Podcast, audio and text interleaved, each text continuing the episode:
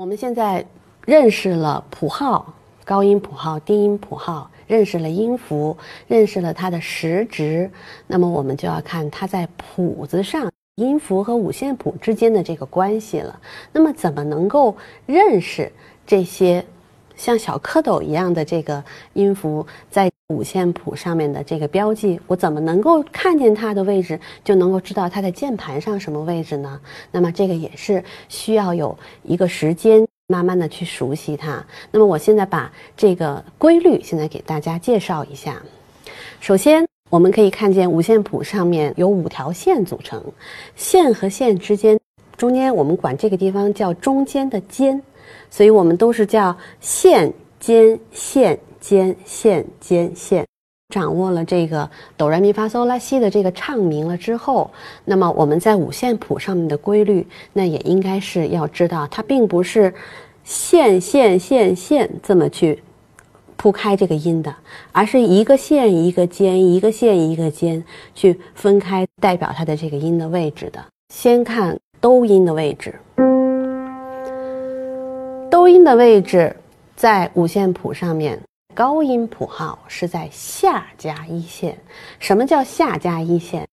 五线谱就五条线，那么这么多的音符不可能全部都只能停留在这五条线上面，所以我们就会看见五线谱上面画了好几条线，下面画了好几条线，也是代表它音的位置。中央 C 也就是在最中间的这个哆音，在高音谱号下加一线上的位置，就是哆音的位置。那么在低音谱号呢，跟高音谱号刚好是相反的，是在五线谱的上加一线的位置上，是代表的哆音。虽然它前面的谱号不一样，但是它所表示的位置都是一模一样的。我希望大家也能够把这两个谱号上的中央 C 音的位置，把它都记得非常的牢固。把这个哆音找到之后，以刚才我给大家介绍的这个线和尖、线尖之间的这个顺序，那么我们就可以找到其他音的位置了。下加一线再往上，并不是在一线上面画一个圈儿。找 re 音的话，在键盘上，哆和 re 是离得最近的，re 在哆音的上方二度上。我们在钢琴弹奏当中，越往高音走。我们叫往上行走，越往低音走，我们管它叫下行方向。那么我们看中央 C 音，离它最近的上方的二度音就是 Re 音。对不对？很快大家都能够在键盘上面找到。那么跟它对应的五线谱上的位置应该在什么地方呢？我们可以看一下五线谱。刚才哆音在下加一线的位置上，那么挨着它是不是的那个音符应该是在下加一间的位置上面？下加一线和最底下这一条线中间的那个空当。我们管这个地方叫下加一间的位置。那么五线谱这五条线最底下一条线，我们管它叫一线，并不是最上面的一条线，一定要记住它的顺序。一线是最底下的，第二条线叫二线，中间一条线叫三线，再往上是四线，最上面这一条线叫五线。Re 音的位置是在下加一间上，那么挨着 Re 音，它的上方最近的二度音是什么音呢？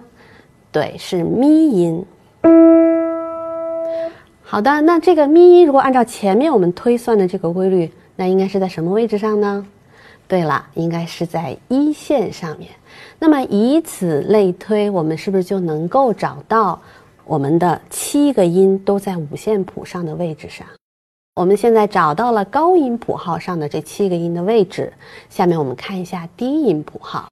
低音谱号上加一线的位置上面是中央 C 的位置，也就是哆音的位置。